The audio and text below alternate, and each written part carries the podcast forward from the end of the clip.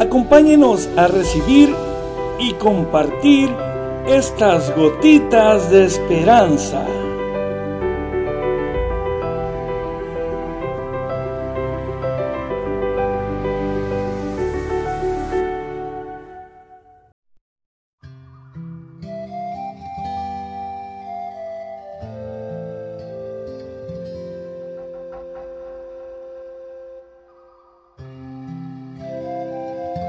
Si tiene un limón, haga una limonada. Lo que decía un gran psicólogo. Al simpático santo Francisco de Sales le preguntaron un día, ¿cómo se las arregla para vivir contento en medio de tantos problemas y dificultades?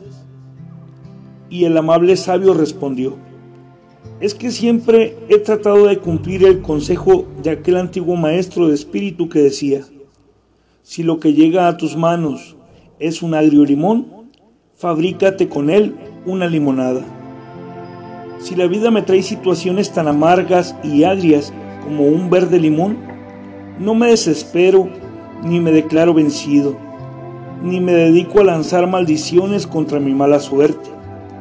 Lo que hago es lo siguiente.